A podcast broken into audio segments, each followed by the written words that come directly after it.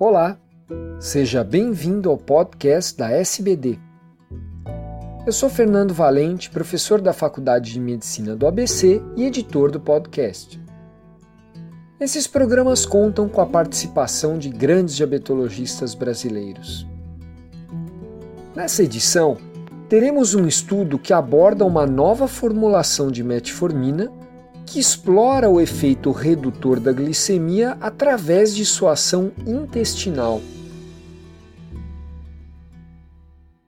Aos meus prezados ouvintes, eu sou Antônio Carlos Pires, professor adjunto doutor da disciplina de endocrinologia da Faculdade de Medicina de São José do Rio Preto. Hoje, o meu propósito é compartilhar com vocês um interessante estudo envolvendo a farmacologia de uma nova formulação de metformina a denominada metformina DR, Delayed Release. O estudo foi publicado no Diabetes Care de 2016, volume 39, com as páginas 198 até 205.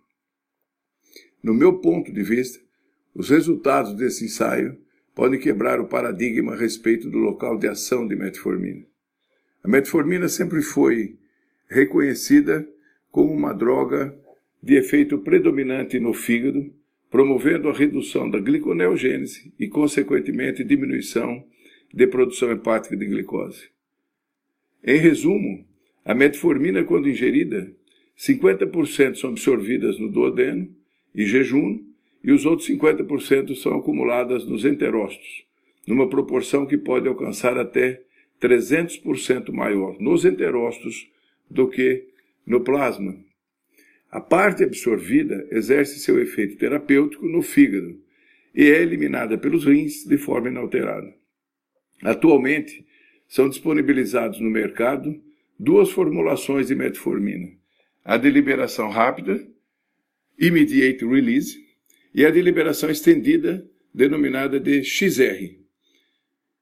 Os objetivos desses estudos foram demonstrar um novo local de ação e a farmacologia de uma nova formulação de metformina denominada de DR, Delayed Release.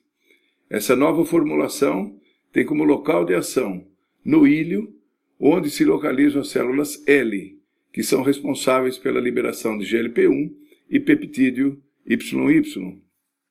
Nessa publicação, compreenderam-se dois estudos.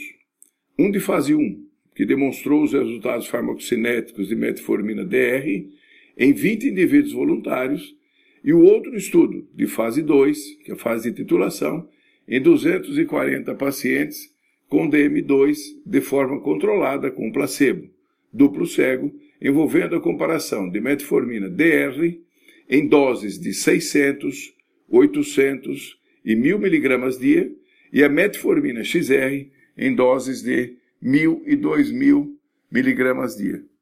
Os resultados demonstraram que a metformina XR é absorvida na parte proximal do intestino delgado numa proporção de 50% e os outros 50% ficam restritos aos enterócitos, enquanto que a metformina DR é absorvida na parte distal do intestino delgado na proporção de 25% e os outros 75% são acumulados nos enterócitos.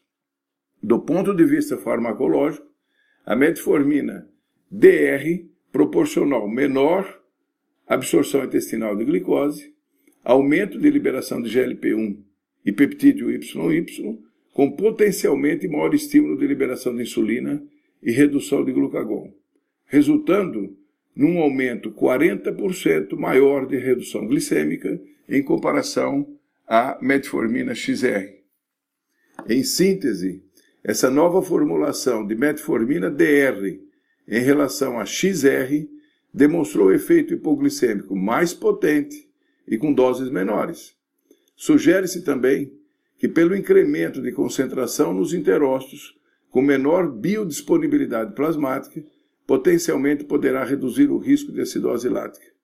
Portanto, como ficou demonstrado, a dissociação de concentração entre os interócitos e a biodisponibilidade plasmática gera forte evidência de efeito dessa formulação DR nos enterócitos e nas células L, e ação proporcionalmente menor no fígado. Muito obrigado.